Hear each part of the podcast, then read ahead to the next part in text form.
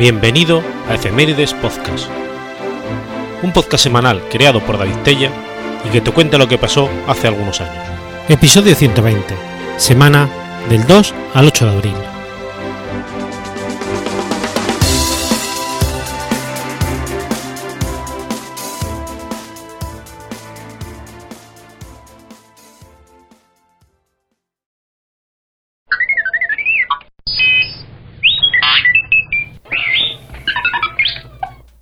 2 de abril del 801. Barcelona se rinde ante Luis el Piadoso. Luis I, llamado el Piadoso, fue rey de Aquitania, coemperador, emperador de Occidente y rey de los francos desde el 28 de enero de 1814 hasta su muerte, con excepción del período comprendido entre el 833 y el 834 en que fue desposeído por sus hijos. Hijo y sucesor de Carlomagno, en su reinado el imperio carolingio comenzó un rápido declive, alimentado por las disputas sucesorias con sus hijos, que se trocaron en abierta guerra civil. Eguinaldo y el cronista anónimo conocido como astrónomo escriben que Luis nació en la villa regia de Casinoglium, mientras Carlomagno se encontraba de campaña en España. Era el tercero de los hijos de Carlomagno que tuvo con el de Galda. Se trató de un parto de gemelos, pero su gemelo Lotario murió en la infancia.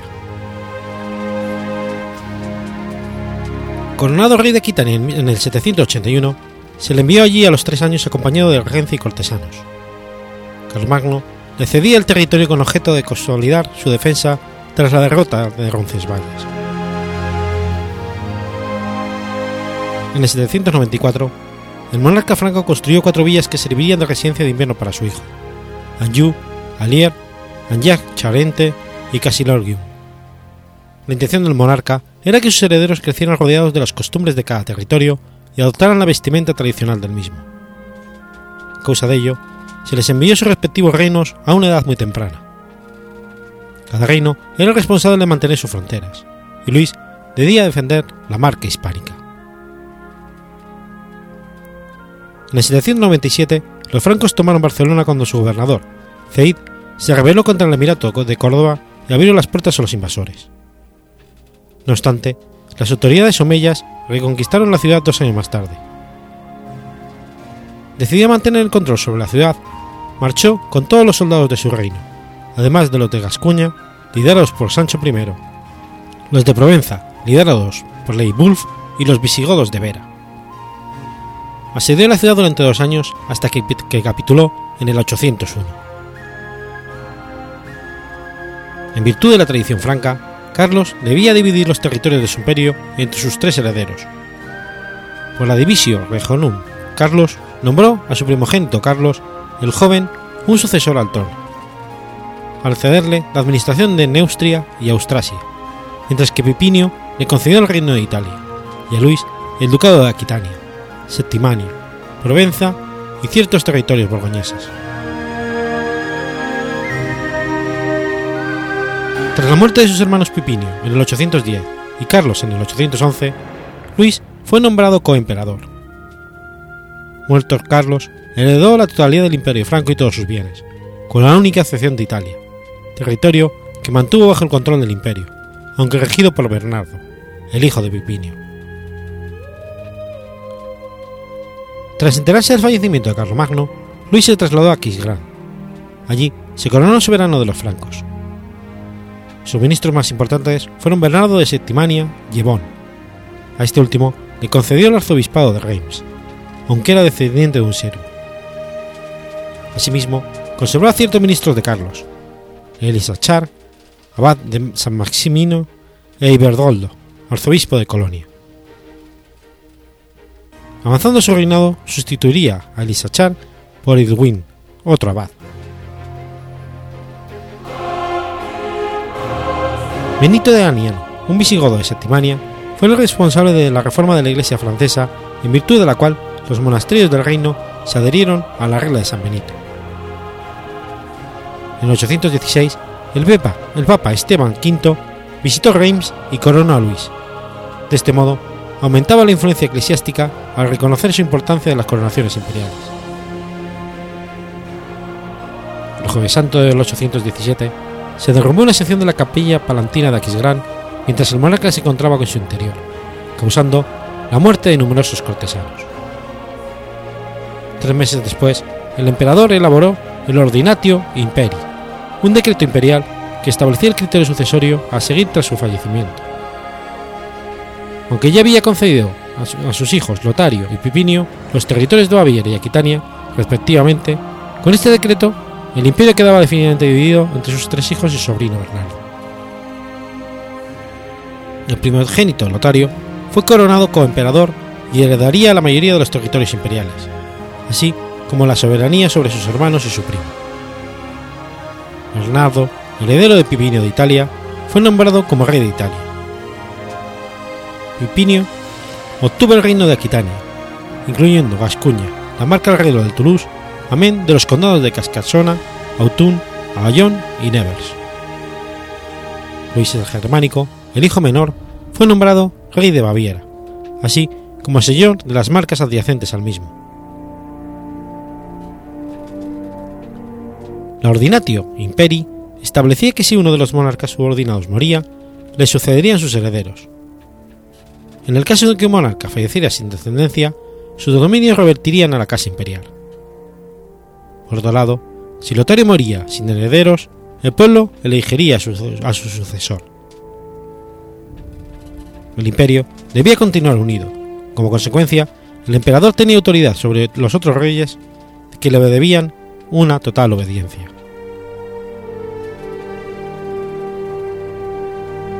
La Ordinatio Imperi confirmó a Bernardo como señor de Italia, aunque quedaba subordinado a Lotario. Disconforme con la decisión de Luis, Bernardo comenzó a conspirar con objeto de obtener la plena independencia de sus territorios.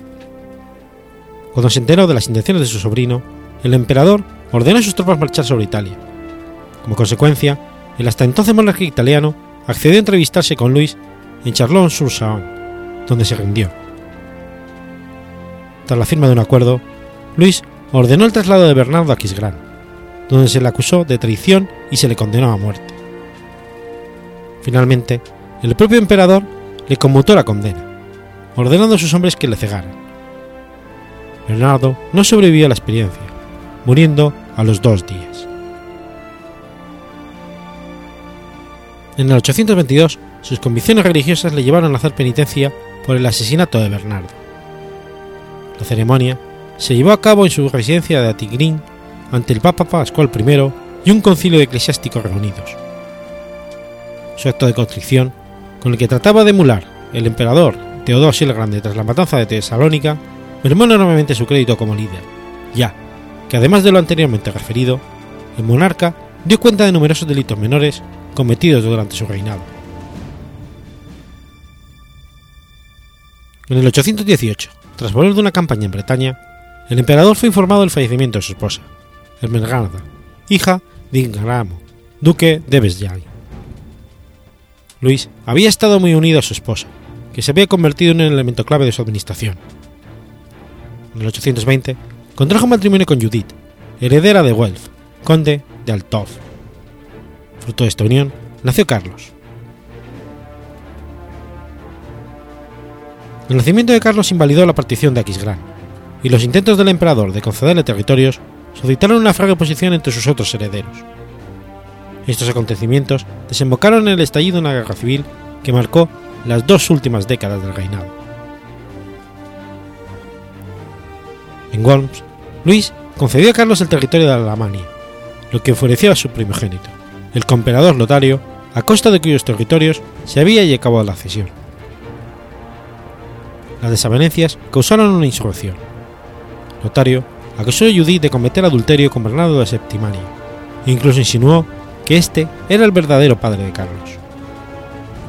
Yvonne y Irwin abandonaron al emperador, mientras que los arzobispos de Lyon y Amiens, Bogardo y Jesse se opusieron a que se llevara a efecto la nueva división del imperio y se unieron a los rebeldes. En el 830, Wala convenció a Pipino de Aquitania de que Bernardo de Septimania estaba conspirando contra él. En consecuencia, este se colocó al frente de los soldados de Gascuña y marchó sobre París. En Berberí se le unió Luis el Germánico. Cuando el emperador volvió de otra campaña en Bretaña, se encontró una guerra civil de enormes dimensiones. Marchó inmediatamente a Compiègne, donde los soldados de Pipinio le rodearon y capturaron. Judith fue detenida en Poitiers y Bernardo huyó a Barcelona. Lotario reclutó un importante ejército en Lombardía y trató de convocar un concilio en el reino de Nimera, en el que los austrasianos y los renanos vieron acompañados de numerosas tropas, obligando a los hijos rebeldes a liberar a Ludovico y a arrodillarse ante él. Notario fue indultado, aunque se le expulsó de Italia.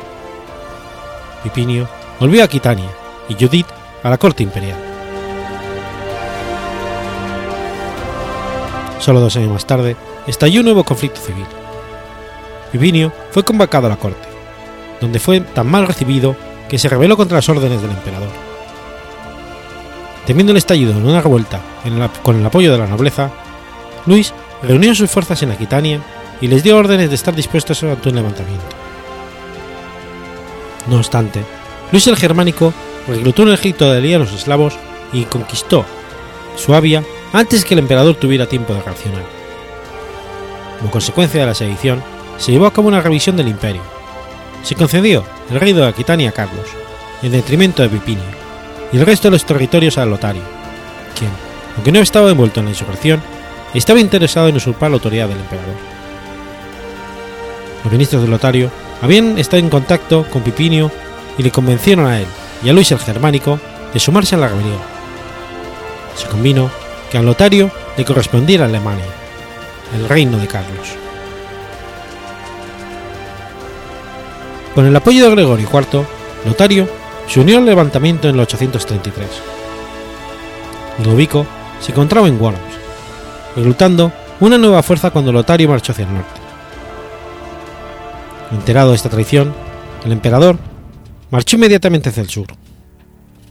Luis y Lotario se encontraron en Colmar. Allí, Gregorio IV se reunió con el emperador. Los soldados de Luis, debido a rumores que se extendieron en el campamento de que el papa iba a excomulgarle, se negaron a combatir y desertaron. Bien así, casi solo, el emperador ordenó a los hombres que se, que se habían quedado a su lado que marcharan diciendo que sería una lástima que cualquier hombre perdiera su vida o su integridad física a su causa. El emperador fue capturado y trasladado a San Bernard, mientras que a Judith y Carlos se las encerró en Tortona. Para la mentalidad feudal, la traición que las tropas imperiales habían hecho a su señor era un crimen terrible, y el lugar donde se celebró la batalla fue conocido desde entonces como el campo de las mentiras.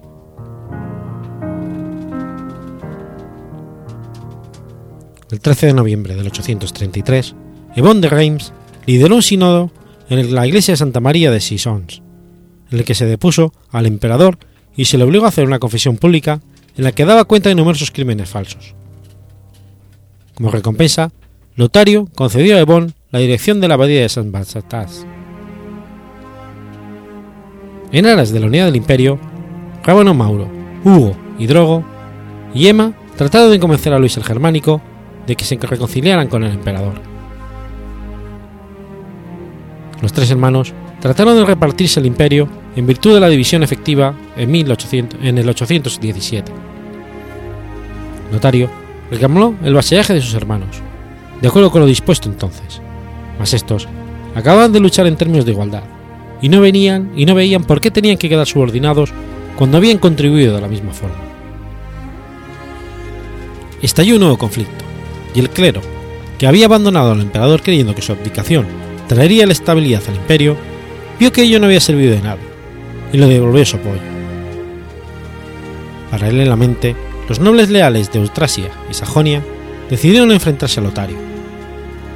Los sediciosos se trasladaron a Borgoña y se enfrentaron con los lealistas en Charlon-sur-Saône. El 1 de marzo del 834, Ludovico era restaurado en el trono de mano de un grupo de obispos leales.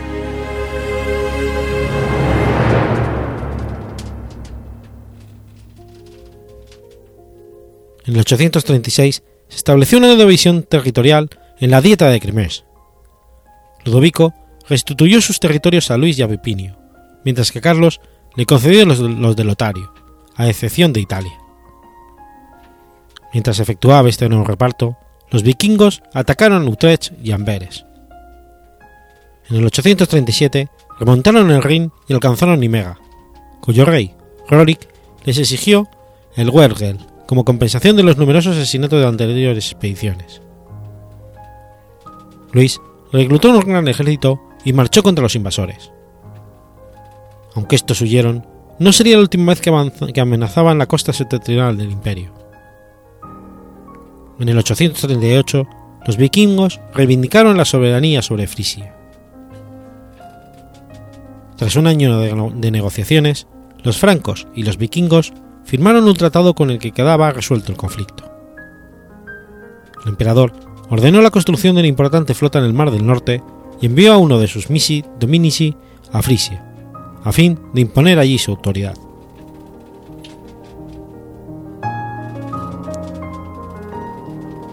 En el 837, Ludovico coronó monarca de Alemania y Borgoña a Carlos, y le concedió el dominio sobre ciertos territorios de Luis, el germánico, que inmediatamente comenzó una nueva insurrección. El emperador efectuó una nueva división territorial en Kiel-Südosee, en virtud de la cual Carlos recibió el control de los territorios del monarca de Baviera, a excepción de la misma Baviera. Ludovico no se detuvo aquí, y tras el fallecimiento de Pipinio, lo nombró rey de Aquitania. No obstante, los nobles aquitanos aclamaron como sucesores de Pipinio su heredero, Pipinio II. Las tensiones desembocaron en el estallido de un tercer conflicto civil. En el 839, Luis el Germánico invadió Suabia. Pipinio avanzó hacia Loira y los daneses arrasaron la costa de Frisia. Lotario se leó con Ludovico y le ofreció su apoyo en Worms a cambio de una nueva división del territorio. En virtud de este acuerdo, el emperador cedió Baviera a Luis el Germánico, desheredó a Pipino II y dividió el resto del imperio en una zona occidental y otra oriental. Ludovico le dio la opción a Lotario de que escogiera uno de los dos territorios, quedándose este con el oriental y dejando el occidental a Carlos. El emperador marchó contra los nobles aquitanos insurrectos, a los que derrotó y forzó a reconocer a Carlos como nuevo rey. En la última marcha, el emperador marchó sobre Baviera y derrotó a Luis el Germánico en Ostmark. El imperio quedó dividido en virtud del acuerdo de Worms y se ordenó a los soldados imperiales volver a Frankfurt del Menó, donde fueron disueltos. La última guerra civil del reinado de Ludovico Pío había terminado. Ludovico enfermó tras el término de esta campaña. Consciente de su estado, el emperador ordenó su traslado desde su residencia de verano a su palacio de Ingenheim am Rhein. El 20 de junio de 840 falleció en presencia de su hermanastro Drogo y de numerosos obispos y eclesiásticos. Judith y Carlos no asistieron al óbito, ya que se encontraban en Poitiers. Tras la muerte del emperador, estalló un nuevo conflicto sucesorio entre los hermanos, que no finalizaría hasta la firma del Tratado de Verdun, por el cual el imperio quedó definitivamente dividido en tres reinos, Francia Oriental, Francia Occidental y Francia Media.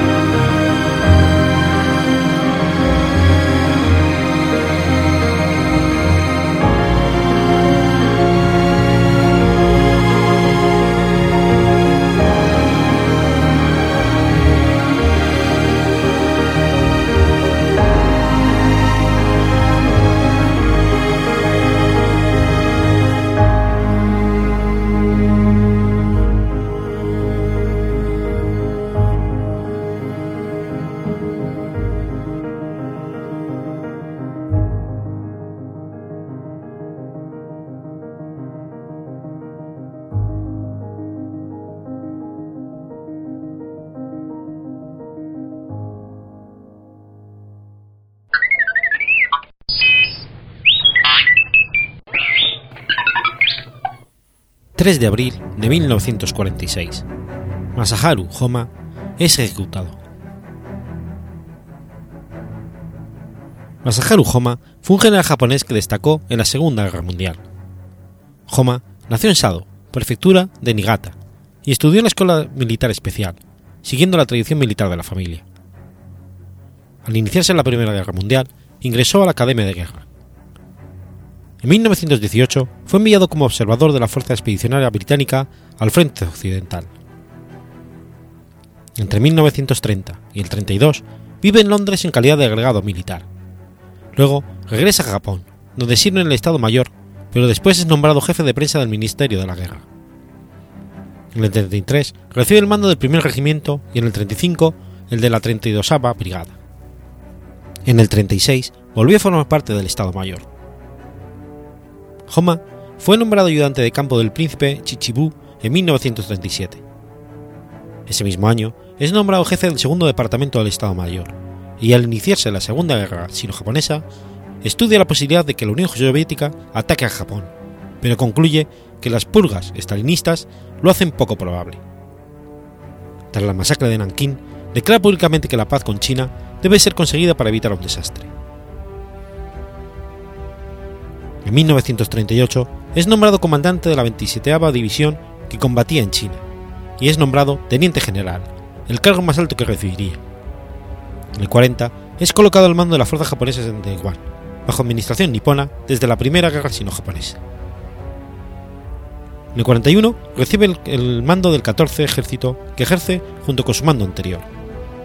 Homa recibe el encargo de conquistar las Filipinas, protectorado estadounidense que era defendido por fuerzas nativas y norteamericanas, bajo el mando del general Douglas MacArthur. Su segundo al mando era el coronel Masanobu Tsuni, cuyas acciones insubordinadas y no consentidas por Honama le causarían un grave daño a su prestigio militar. El 22 de diciembre, los hombres de Homa empiezan a desembarcar a Luzón, sin encontrar casi resistencia. El 1 de enero del 42, Manila está casi rodeado por los japoneses, y Homa ordena el cese del avance para que sus tropas se aseen. De esta manera, el general cree prevenir que sus hombres entren desorganizadamente en la ciudad y se dediquen al pillaje. Después de que MacArthur y sus hombres escapasen a Batán, Homa comunica a Tokio que la batalla casi termina, y como resultado de su mejor división, la 48, es enviada a la invasión de Java. Homa cantó victoria prematuramente. Las fuerzas filipono-estadounidenses resistieron tenazmente Batán, y después de sufrir 17.000 bajas en esa península, la mayoría por malaria y disentería, el general se vio obligado a solicitar refuerzos a Tokio, quienes lo rechazaron tres veces. Aunque Homa sabía que los defensores de Batán estaban aislados y que eventualmente se quedarían sin alimentos, continuó lanzando ofensivas, porque mantener un sitio era inaceptable para él y el alto mando. El 11 de marzo, MacArthur escapó a Australia desde Corregidor, una isla situada frente a Batán, y esto convenció al primer ministro japonés, general Hideki Toho, que Homa era incapaz de derrotar a las fuerzas enemigas sin ayuda. Tras recibir refuerzos, Homa lanzó una nueva ofensiva el 2 de abril, que obtuvo resultados positivos, y el 9 de abril las tropas de Batán se rindieron incondicionalmente. Antes de lanzar la ofensiva final en Batán, Homa encargó al mayor general Yoshikata Kawakine que planificara el transporte de los prisioneros de guerra a los campos de preparados con anticipación. Kawane presentó a Homa un plan para transportar un estimado de 25.000 prisioneros, pero en realidad se capturaron 76.000. Homa se retiró luego a preparar el asalto a Corregidor, y no fue sino hasta dos meses después que descubrió que murieron más filipinos y estadounidenses en su mancha al cautiverio desde Batán que en la batalla sí. Este episodio fue conocido como la Marcha de la Muerte. El 4 de mayo se iniciaron los desembarcos japoneses en Corregidor, y al mediodía del día siguiente los defensores se rindieron.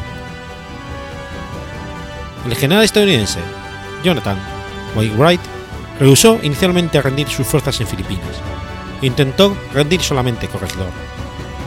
Homa sabía, gracias a mensajes interceptados, que Wainwright era el comandante en jefe desde la marcha de MacArthur y se sintió ofendido por su actitud, por lo que se marchó a Manila. A espaldas de Homa, el coronel Masanobu Chuni emitió varias órdenes verbales a diversos comandantes subordinados a Homa, instándolos a ejecutar a todos los prisioneros de guerra, incluyendo a los filipinos, creando con ello el estigma hacia, hacia el ejército japonés como hordas de criminales despiadados. Gracias a estas órdenes falsas, emitidas en nombre de Homa, se realizaron varias ejecuciones. Mientras Homa estaba ocupado en el asalto corregidor, se ordenó la ejecución del jefe de justicia filipino, José Abad Santos. Homa logró anular esta orden, pero Suji emitió una contraorden y Santos fue ejecutado. A pesar de que Homa reñó a sus oficiales por haberse dejado influenciar por Suji, esto no impidió que las ejecuciones de los prisioneros cesaran. Por su parte, Homa ordenó respetar las costumbres y la religión de los filipinos. Además, suprimió la propaganda japonesa que pregonaba que los estadounidenses habían explotado a los filipinos, y cuando su superior, el general conde Hisachi Terachi, le recriminó esta acción, Homa respondió que dicha publicidad era falsa. Teroichi envió un reporte adverso contra Homa a Tokio, y esto motivó que varios subordinados de este último emitieran órdenes contrarias a la de Homa, influenciados por Suji. Cuando Homa intervino de nuevo para salvar al general Manuel Rosas, ex portavoz de la Cámara de Representantes Filipinas, recibió otra reprimenda de Terachi.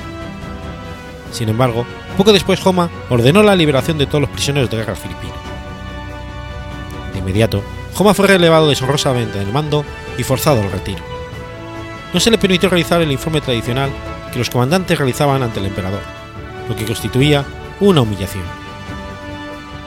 Al finalizar la guerra, Homa fue arrestado y juzgado por un tribunal militar estadounidense Manila. Al igual que el general Tomoyuki Yamashita, se le acusó de negligencia, al haber permitido que unidades bajo su mando cometieran excesos en la marcha de la muerte de Batán, acusaciones sin precedentes hasta entonces. Homa declaró no haber tenido conocimiento de estos actos hasta finalizada la batalla en Corregidor, y se declaró inocente. MacArthur seleccionó a la comisión que juzgó a Yamashina y a Homa, así como a los fiscales y a la defensa. El teniente coronel Frank Meck lideró la fiscalía y John Skett Jr. encabezó el equipo de defensa de Homa. Ninguno de los miembros de la defensa tenía mucha experiencia en juicios de naturaleza criminal. Desde Tokio, MacArthur ordenó la rápida combinación del juicio y rechazó la solicitud que hizo la defensa de recibir más tiempo. El 11 de enero del 46, la comisión compuesta por cinco generales estadounidenses sin estudios legales declaró culpable a Homa y lo sentenció a muerte. En la madrugada del 3 de abril, Homa fue ejecutado por un pelotón de fusilamiento en la prisión militar de los Baños, en Filipinas. Antes de morir, Homa expresó preferir ser ejecutado que ser condenado a cadena perpetua. El juez asociado de la Corte Suprema, Frank Murphy, expresó su descontento en la forma en que se llevó el juicio, advirtiendo que los juicios no se debían rebajar a vengativas purgas sangrientas.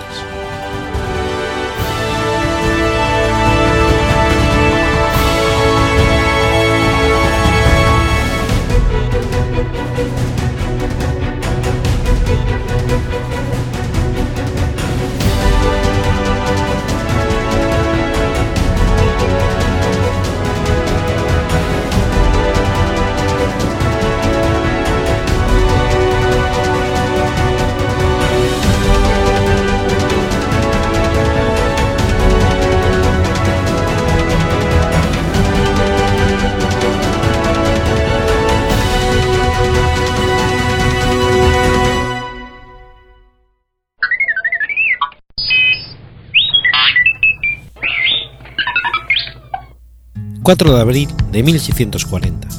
Nace Gaspar Sanz. Gaspar Sanz, de nombre real Francisco Bartolomé Sanz Celma, fue un compositor, guitarrista y organista del barroco español. Estudió música, teología y filosofía en la Universidad de Salamanca, donde más tarde fue nombrado profesor de música. Escribió tres libros de pedagogía y obras para guitarra barroca que forman una parte importante del actual repertorio de guitarra clásica, según los mejores músicos sobre técnicas de la guitarra.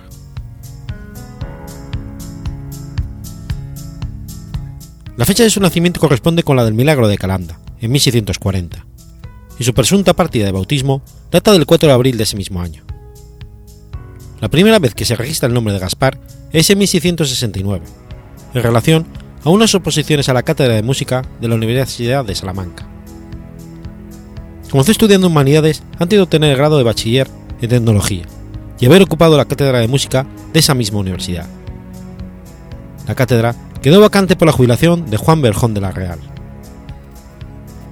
Junto con otros dos músicos, y tras una gran disputa del puesto vacante, fue seguramente para Antonio de Castro, ya que según los examinadores, Sanz solo aventajaba a su oponente en materia teórica, pero carecía de nociones de composición. Pero cinco años más tarde, y como anécdota, en el 74, el guitarrista publicó su primera edición de su libro Instrucción de la música sobre guitarra española. Sabemos que Gaspar Sanz pasó un largo tiempo en Roma y Nápoles, donde había recibido lecciones de Horacio Benevoli, Pedro Chiano y Leilo Colista, pero las últimas noticias de este viaje solo se encuentran en su libro, así como en las dedicatorias o en prólogos. Durante su viaje, pudo coincidir en las academias con algunos de los maestros como Cristóbal Carasini, organista de la Real Capilla de Nápoles, y Julio Colista. Se sabe que el viaje a Italia fue posterior al fracaso de la oposición salamantina. En Italia, también pudo haber mantenido relación con algunas de las figuras que le sirvieron para entrar en contacto con el mundo de la ópera veneciana, así como Siani y tal vez Filippo Coppola. En cualquier caso, Sand se muestra como uno de los principales puentes entre dos tradiciones musicales, la española y la italiana. Si tal vez él mismo fue vehículo de influencia, su propio testimonio da a entender que en Zaragoza, en las fechas en las que se publicó por primera vez su tratado, existía una cierta práctica de música extranjera, particularmente de sonadas cromáticas de violines que vienen de Italia, la que no debería de ser ajena en la Zaragoza de Juan de Austria, que influyó considerablemente en las contrataciones de músicos para su propia cámara, tanto para iglesias zaragozanas como para la capilla real, demostrando una clara preferencia por lo italiano. Se desconocen más datos precisos de la vida de Sanz.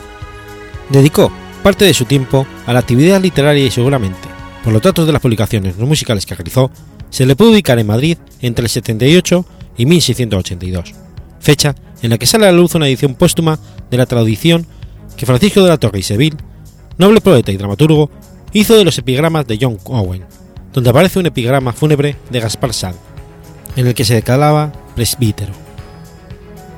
Escribió dos libros dedicados al Nuncio Melini, publicados en Madrid en el 68 y en el 81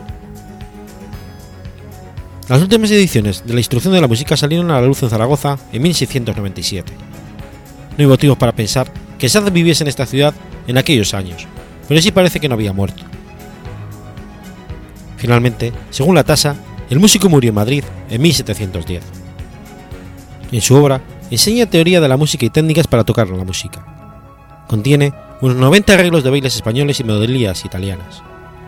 Por lo que respecta al temple de la guitarra, Sanz menciona tres sistemas posibles dentro del orden convencional: mi, si, sol, re, la, sin bordones, con bordones, con bordones octavados.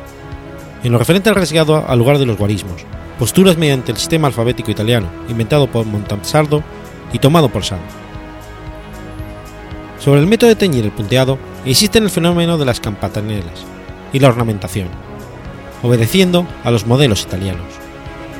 Los ornamentos descritos por Sanz son algunos de los trinos, mordentes, temblor, estrasino, apoyamiento y smorzata.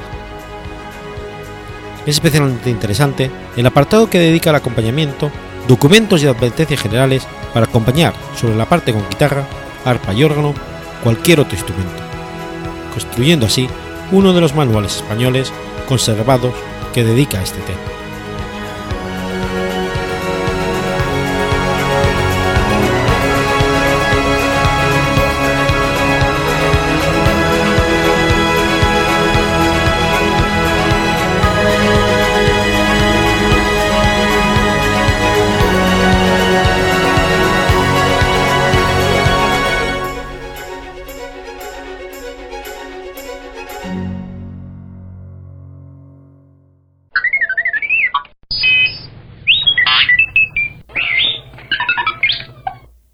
5 de abril de 1949.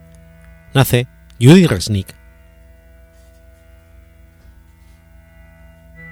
Judith Arlene Resnick fue una astronauta de la NASA.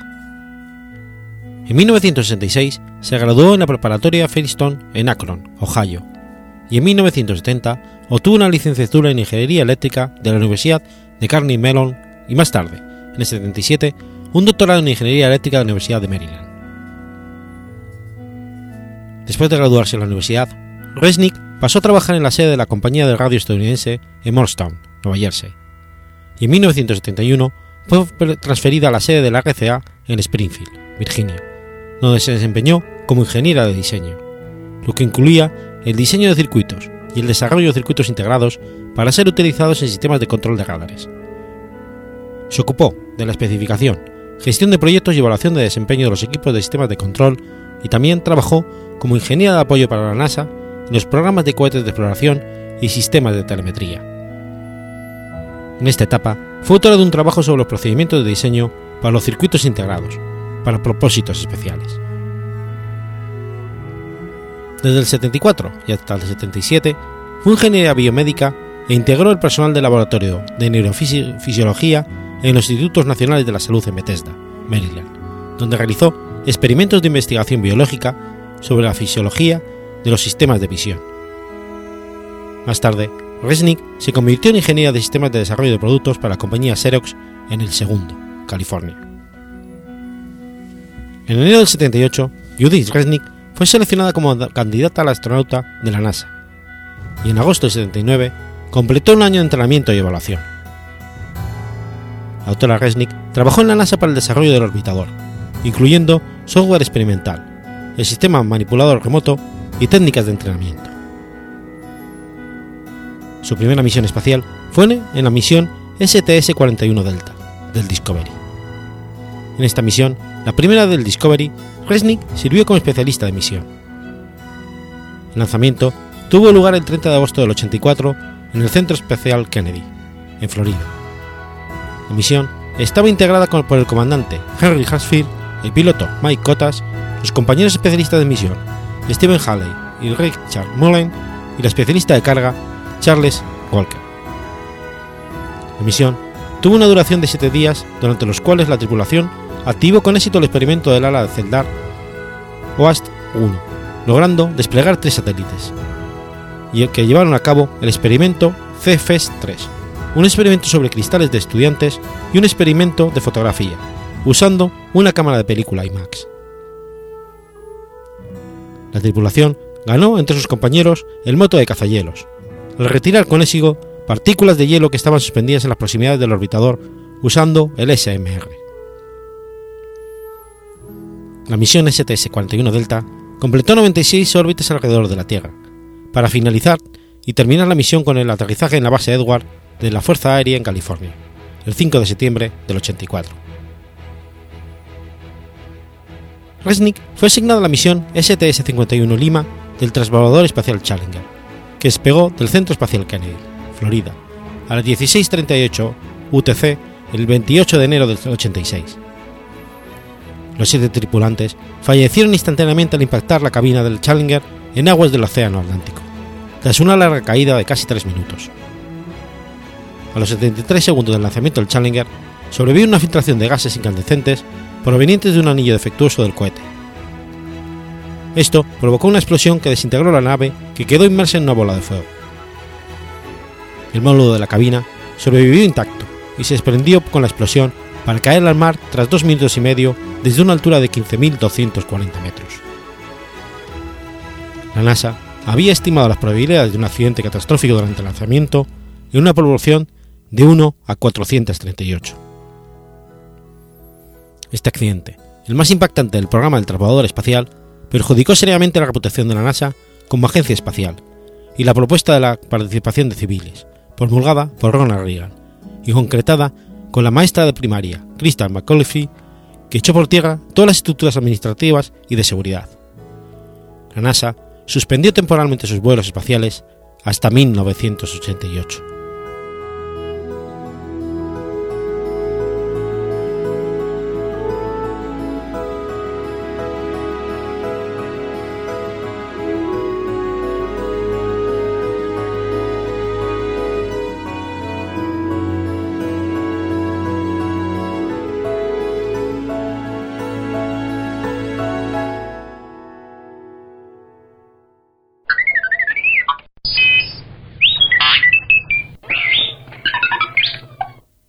6 de abril de 1199. Muere Ricardo I de Inglaterra. Ricardo I de Inglaterra, conocido como Ricardo Corazón de León, fue el rey de Inglaterra entre 1189 y 1199, siendo el hijo, el tercer hijo del rey Enrique II de Inglaterra y Leonor de Aquitania. Aunque nació en Inglaterra, era, como la mayor parte de la familia real, esencialmente normando. Tras el distanciamiento entre sus padres, él permaneció con su madre Leonor y fue investido por el título de duque de Aquitania en 1168 y nombrado conde de Poitiers en 1172. Desde temprana edad pareció tener habilidades políticas y militares destacadas, y se volvió notorio por su valentía y disposición al combate, librando duras campañas para controlar las rebeliones de sus nobles y de su propio territorio. Como sus hermanos, Ricardo desafiaba constantemente la autoridad de su padre, y su sentido de responsabilidad se volvía cuestionable. En 1173, junto con sus hermanos Enrique el Joven y Godofredo, apoyados por el rey Felipe II de Francia y su madre, Ricardo se subleva contra el padre, planeando destronarlo y dejar a Enrique el Joven como el único rey de Inglaterra. Una razón de mayor peso para sus desavenencias fue que su prometida, Adela de Francia, acabara como amante de su padre, por lo que era imposible su matrimonio con ella. En ese primer enfrentamiento, Enrique II se impone a sus hijos y a Leonor de Aquitania, encerrando a esta. Cuando Ricardo I fue coronado rey de Inglaterra en 1189, excluyó a todos los judíos y las mujeres de la ceremonia, pero algunos líderes judíos llegaron a presentar regalos al nuevo rey. Según Ralph de Diceto, los cortesanos de Ricardo desnudaron y flagelaron a los judíos y luego los echaron de la corte. Cuando se extendió el rumor de que Ricardo había ordenado asesinar a todos los judíos, en la población de Londres comenzó una masacre. Muchos judíos fueron golpeados hasta la muerte, saqueados y quemados vivos. Sus casas fueron incendiadas y muchos de ellos fueron bautizados a la fuerza. Algunos buscaron refugio en la Torre de Londres y otros lograron escapar. Al darse cuenta de que los asaltos desestabilizarían su reino en las vísperas de su partida a la cruzada, Ricardo I ordenó la ejecución de los responsables de los asesinatos y persecuciones más notables. Distribuyó un escrito real ordenando que se dejara en paz a los judíos. Sin embargo, el edicto no fue puesto en práctica de forma estricta, y en marzo siguiente hubo más violencia, incluyendo una masacre en York. En marzo de 1199, Ricardo estaba en Lemosín sofocando una revuelta del vizconde Amar V de Limoges. Aunque era cuaresma, devastó la tierra del vizconde con fuego y espada. Al atardecer del 25 de marzo de 1199, Ricardo caminaba por un perímetro del castillo sin su cota de malla, investigando el progreso de las obras militares en los muros. Ocasionalmente se verificaban lanzamientos de flechas desde las murallas del castillo, pero se les prestaba poca atención. Un defensor particular divertía mucho al rey. Un hombre parado sobre la muralla, ballesta en mano, sostenía con la otra una sartén que usaba como escudo contra los proyectiles. Apuntó una flecha deliberadamente al rey, a lo cual éste aplaudió. Sin embargo, otra flecha lo hirió en el hombro izquierdo, cerca del cuello. Intentó sacarla dentro de su tienda, pero no tuvo éxito. Un cirujano, al que Joveden llamó un carnicero, le extrajo la flecha, produciéndose posteriormente una gangrena, complicación habitual en la época debido a la existencia de medidas de asepsia y tratamientos antibióticos. Ricardo hizo traer al ballestero ante él. Llamó a Pedro Samil, Juan Sabroz, Dudó y Beltrán de Gurdún alternadamente, según los cronistas. El hombre resultó ser un niño, el cual alegó que el rey había asesinado a su padre y dos de sus hermanos, y que había disparado a Ricardo en venganza. El niño esperaba ser asesinado. Ricardo, como último acto de piedad, lo perdonó, diciendo, Continúa viviendo y como mi recompensa, contempla la luz del día antes de ordenar que lo liberaran y despidieran con cien chelines. Ricardo entonces puso sus asuntos en orden, legando todos sus territorios a su hermano Juan y sus joyas a su sobrino Otón. Ricardo murió el martes 6 de abril de 1199, en brazos de su madre. Su último acto de caballerosidad fue infructuoso. Tan pronto murió, su mercenario más infame, el capitán Mercadier, tomó al niño que había disparado la flecha fatal, lo despellejó vivo y luego lo colgó. Las vísceras de Ricardo fueron enterradas en el lugar de su muerte. Su corazón en Rouen, Normandía, y el resto de su cuerpo fue sepultado a los pies de su padre en la abadía de Fontbebras, en Anjou. En su lecho de muerte, legó todas sus posesiones a su hermano Juan, dado que no tenía herederos legítimos.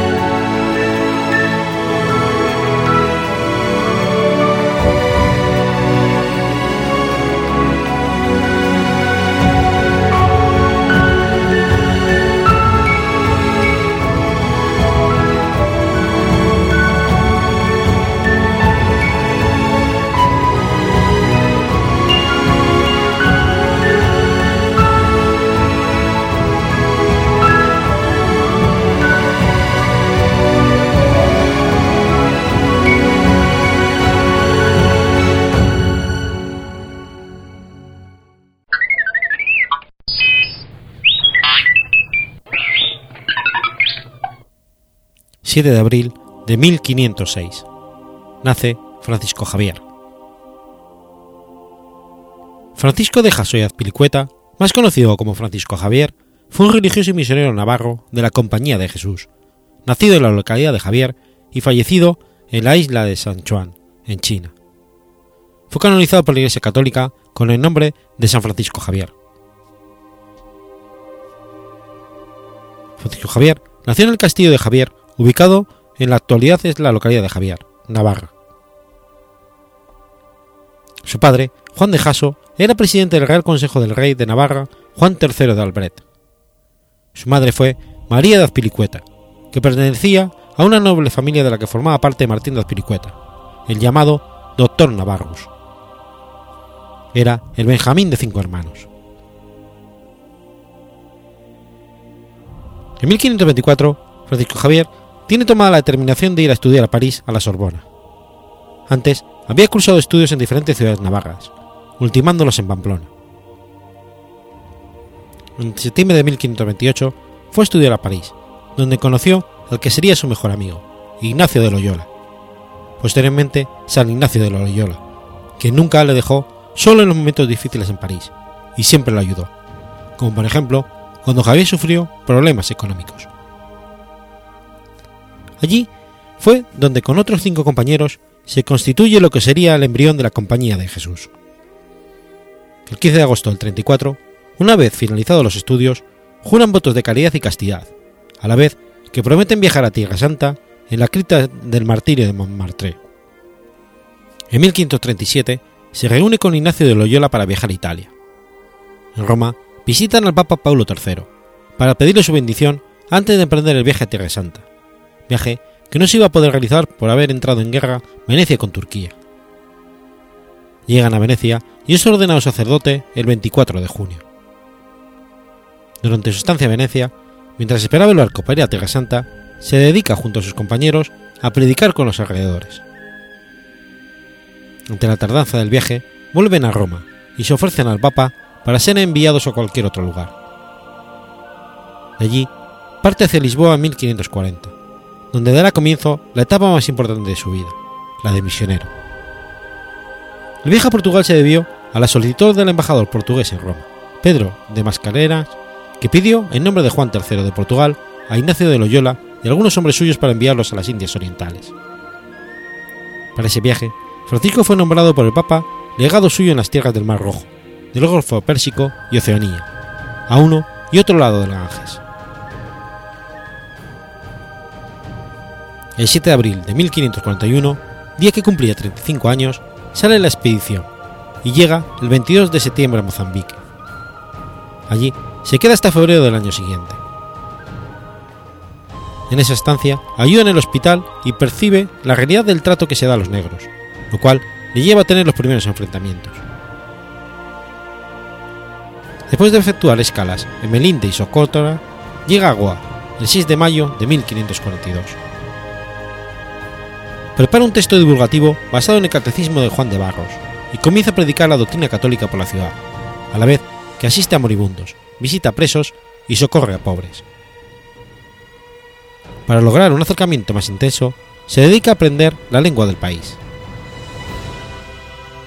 Tras rechazar el puesto de director del seminario de San Pablo, se embarca en octubre de 1542 para las Islas de la Pesquería, donde permaneció más de un año. Evangeliza a los indios parapás y recorre las ciudades de Titicorin, Trichundur, Manapar y Comtubudur. Encontró la oposición de los brahmanes, que habitaban las pagodas de la región. Aprendió tamil y tradujo a esa lengua parte de los textos cristianos y una plática sobre el cielo y el infierno.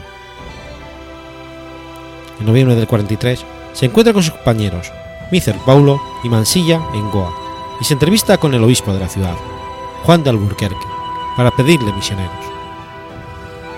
El obispo destina a seis sacerdotes para esa labor. Con los nuevos colaboradores se vuelve de nuevo a la pesquería. Establece en las pesquerías un sistema de asignación de territorios a un responsable, el cual debía mantener informado del devenir de la misión. Una vez que ha organizado este territorio, parte hacia Manapar y al Distrito Sur.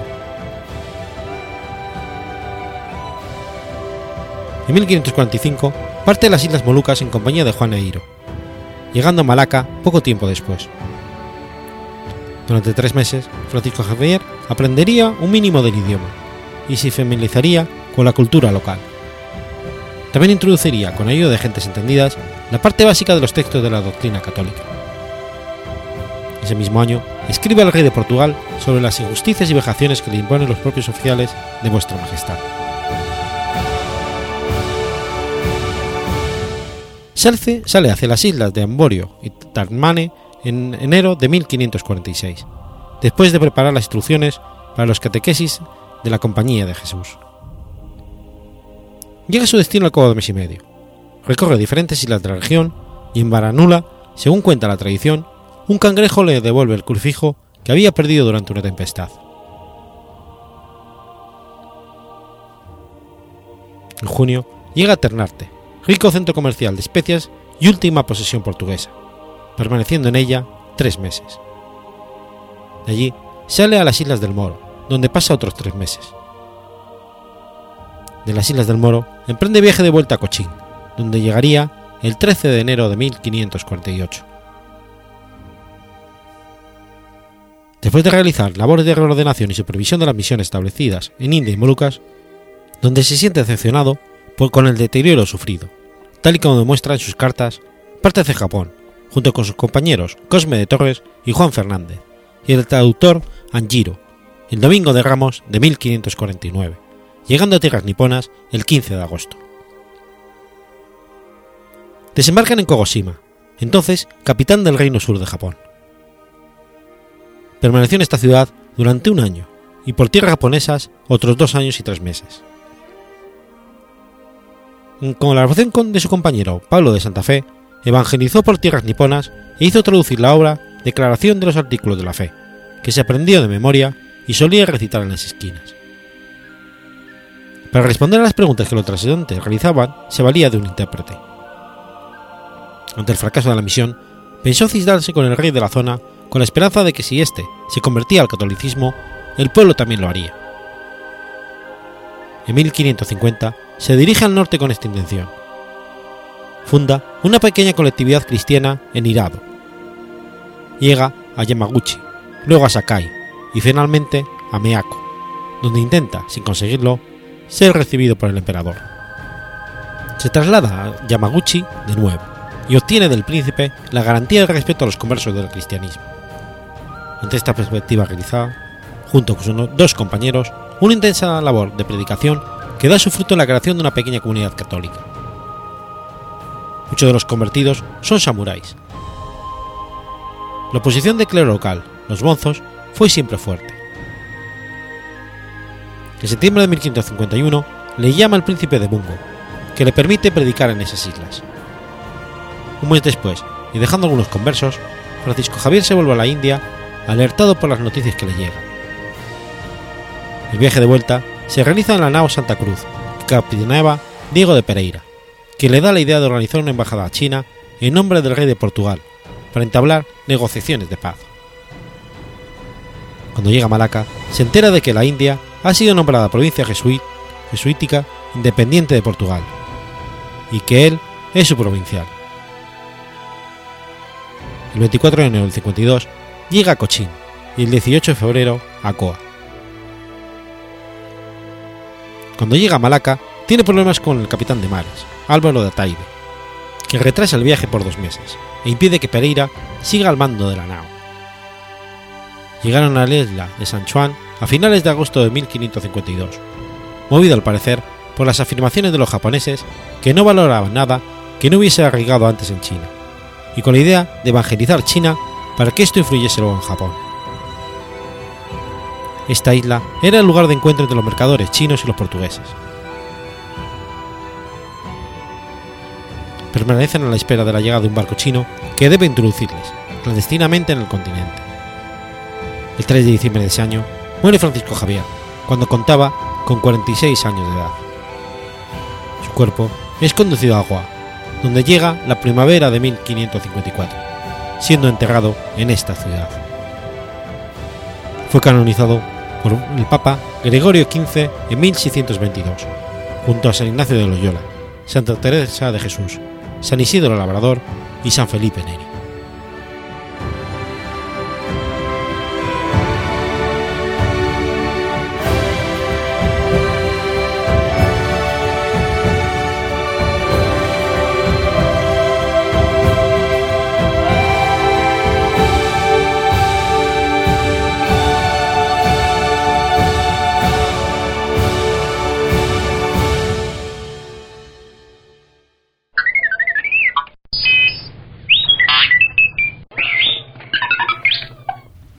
8 de abril de 1899.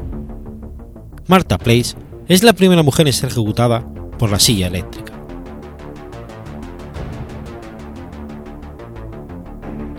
Martha Place fue la primera de las 26 mujeres que murieron en la silla eléctrica en Estados Unidos. Fue sentenciada el 20 de marzo de 1899 y la ejecución se realizó el 8 de abril, en la prisión de Sing Sing, acusada del asesinato de su hijastra, Ida Place. Martha Place nació con el nombre de Martha Mattie Garretson el 18 de septiembre de 1849 en Nueva Jersey. Martha Place fue golpeada por un trineo a los 23 años.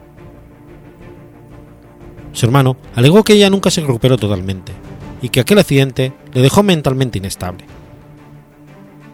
Marta se casó con el, viudo, con el viudo William Place en 1893. Place tenía una hija llamada Ida de 17 años, de su matrimonio anterior. William se casó con Marta para que ella le ayudara a criar a su hija, aunque luego se rumoreó que Marta estaba celosa de Ida. William llamó a la policía al menos una vez para arrestar a su mujer por amenazar de muerte a su hija. El 7 de febrero de 1899, William Place llegó a su hogar en Brooklyn, Nueva York, y fue atacado por Marta, quien sostenía un hacha. Place pidió ayuda y cuando la policía llegó, el ensangrentado cuerpo de Ida, de 17 años de edad, fue encontrado bajo una cama, su boca quemada por haber sido forzada a ingerir ácido. La evidencia indicaba que Ida había sido asfixiada antes de morir. Marta proclamó su inocencia mientras que esperaba el juicio. Un periódico de la época describe a la acusada de esta forma. Es un poco alta y reservada, con un pálido y afilado rostro. Su nariz es larga y puntiaguda, su mentón afilado y prominente, sus labios delgados y su frente replegada. Hay algo en su rostro que recuerda al de una rata, y los brillantes pero cambiantes ojos de alguna forma fortalecen esa impresión. Fue hallada culpable del asesinato de su Ida y sentenciada a muerte el 20 de marzo de 1899. Su marido fue un testigo clave en su contra. Como nunca antes había sido ejecutada una mujer en la silla eléctrica, los responsables de garantizar la muerte se vieron obligados a concebir una nueva forma de ponerle los electrodos. Decidieron rasgar su vestido y colocar los el electrodo en su tobillo. Previamente, su cabello había sido cortado. El ejecutante fue Edwin Davis. De acuerdo a los testimonios de varios testigos, murió instantáneamente. El gobernador del estado de Nueva York, Theodore Roosevelt, fue requerido para el perdón de Place, pero se negó. Martha Place fue enterrada en el cementerio familiar de East Millstone, Nueva Jersey, sin ceremonias religiosas. Place fue la primera mujer en morir en la silla eléctrica, aunque fue la tercera en haber sido sentenciada a muerte por este método. La primera fue la asesina serial Lacey Halliday, condenada en 1894, pero su sentencia fue conmutada y permaneció en una institución mental. Y María Barbel, sentenciada en el 95, pero que su sentencia fue conmutada al año siguiente.